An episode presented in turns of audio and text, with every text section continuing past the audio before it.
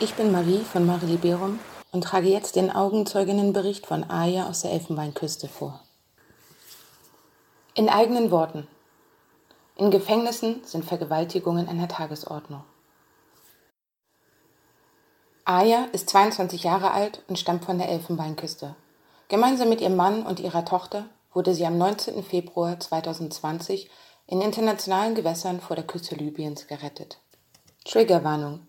Dieser Bericht enthält Beschreibungen physischer und sexualisierter Gewalt. Ich war die meiste Zeit zwischen vier Wänden eingesperrt und bin kaum rausgegangen. Ich lebte hauptsächlich in Swaya und Bani Walid. Dort gehen afrikanische Frauen mit dunkler Haut selten nach draußen. Meistens sagen die Leute, wenn man nicht aufpasst, das heißt, wenn man hinausgeht, entführen sie dich, um dich zu verkaufen, schicken dich hier und da ins Gefängnis und verlangen Lösegeld. Wenn du kein Geld hast, können sie dich vergewaltigen. Sie können sogar dorthin kommen, wo du wohnst. Sogar Männer werden ausgeraubt. Frauen können sich nicht verteidigen. Selbst wenn du verheiratet bist, wenn Gott an diesem Tag nicht bei dir ist, werden sie dich ausrauben und dich vergewaltigen. Ich wäre fast ein Opfer davon geworden. Aber Gott hat mich davor bewahrt. Fast wäre ich vergewaltigt worden.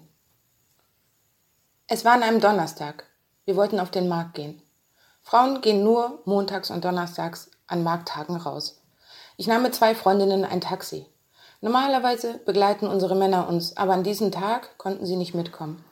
Markttage sind die einzigen Tage, an denen sich Frauen ein wenig entspannen können. Wir sind mit dem Taxi weggefahren, um in die Stadt zu kommen, aber der Taxifahrer brachte uns nicht zu dem Markt, den wir ihn genannt hatten. Ich kannte den Weg nicht. Es war meine Freundin, die sagte, äh, nein, das ist nicht der richtige Weg. Wo wollen Sie hin? Der Fahrer befahl uns still zu sein. Er würde uns sonst umbringen. Dann zog er eine Waffe, eine Pistole, um uns zu erschrecken. Ich glaube, dass er uns eigentlich verkaufen wollte, aber Gott wollte es nicht. An diesem Tag würde er uns nicht verkaufen.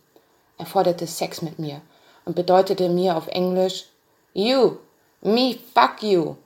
Ich entgegnete, nein, ich bin verheiratet. Er antwortete, dass ihm das egal sein und er tun könne, was er wolle. Ich wiederholte mein Nein. Er sagte, es gäbe keine Diskussion. Wieder sagte ich, nein, ich bin verheiratet, meine Tochter ist bei mir. Er erwiderte, selbst wenn deine Tochter dabei ist, mache ich, was ich will. Wenn er mit mir Sex haben wolle, würde er ihn auch bekommen. Ich begann zu beten, zu beten, zu beten. Alle Götter, die ich kenne, rief ich an diesem Tag an. Ich betete, dass es nicht passieren würde. Es war nicht leicht. Aber eine meiner Freundinnen, die hinter ihm saß, zog ihm den Hals zu. Dann griff sie und ich nach seiner Waffe. Wir richteten seine Pistole auf ihn und sagten ihm, dass wir ihn töten würden, wenn er uns nicht an den richtigen Ort fahren würde. Das war nicht leicht. Er hatte irgendwo außerhalb geparkt. Wir kannten den Ort nicht einmal. Aber Gott machte es möglich, dass wir ihm drohen konnten und er uns dorthin zurückbrachte, wo wir eingestiegen waren. Selbst wenn man für libysche Familien arbeitet, ist es nicht einfach. Siehst du meine Hand? Sie ist in Libyen verletzt worden. Alle meine Finger. Ich habe als Haushälterin gearbeitet, aber wenn einer ihrer Söhne mit dir schlafen will, und oft will sogar der Vater mit dir schlafen, wenn du das nicht akzeptierst, wirst du nicht bezahlt. Dein Geld für einen ganzen Monat steht dann auf dem Spiel. Ich habe bei zwei Familien gearbeitet. Es war jedes Mal die gleiche Situation. Ich habe mich immer geweigert. Das ist keine Frage des Geldes. Aber sie machen dir Angst. Mein Mann hat auf dem Bau gearbeitet. Sein Chef war ein netter Mensch. Er gab ihm eine Karte, die es ihm ermöglichte, sich frei zu bewegen, zur Arbeit zu gehen und zurückzukommen. Wenn die Polizei ihn festnahm, zeigte er seine Karte und die Polizei ließ ihn gehen. Trotzdem wurde er mehrmals entführt. Seine Karte schützte ihn vor der Polizei, aber nicht vor irgendwelchen Banditen. Dies ist mein dritter Versuch, über das Meer zu fliehen. Die beiden ersten Male wurden wir von den Libyern aufgegriffen und in ein Gefängnis gebracht. Meine Tochter war zwei Jahre und ein paar Monate alt. In Libyen sagt man Auge um Auge, Zahn um Zahn. Jeder ist für sich selbst verantwortlich. Im Gefängnis müssen Frauen mehr bezahlen, damit sie rausgehen können. Sie wissen, dass die Frauen Angst haben und nicht weglaufen können, vor allem wenn sie Kinder bekommen, während Männer eher in der Lage sind zu fliehen. Selbst das Waschen ist Aufgabe der Männer. Sie sagen dir, dass du dich ausziehen sollst, ganz nackt, spritzen mit Wasserschläuchen und nennen es Waschen. Frauen werden in eine Ecke gebracht, wo sie manchmal sogar von zwei bis drei Personen gleichzeitig vergewaltigt werden. Dann werfen sie sie zurück in eine Zelle. Ich habe gesehen, wie Frauen gingen und zurückkamen. Stell sie dir vor, sie wurden zerstört, wollten sich umbringen, hatten ihre Würde verloren. Das ist sehr, sehr schwer mit anzusehen.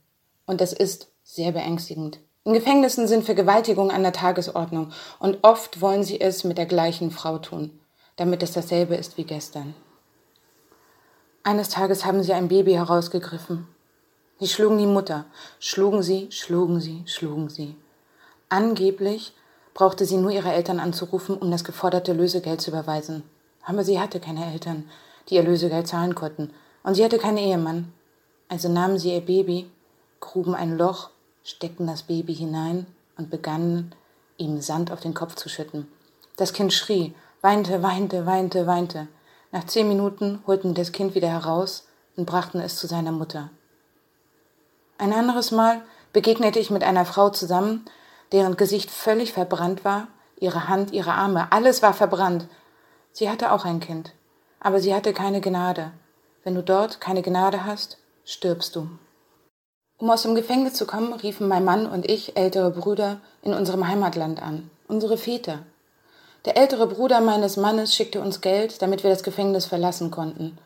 Unsere Familie legten alle zusammen, um das Lösegeld zu bezahlen. Gott sei Dank ist es vorbei. Gott sei Dank ist es vorbei. Gott sei Dank ist es vorbei. Libyen ist ein Albtraum.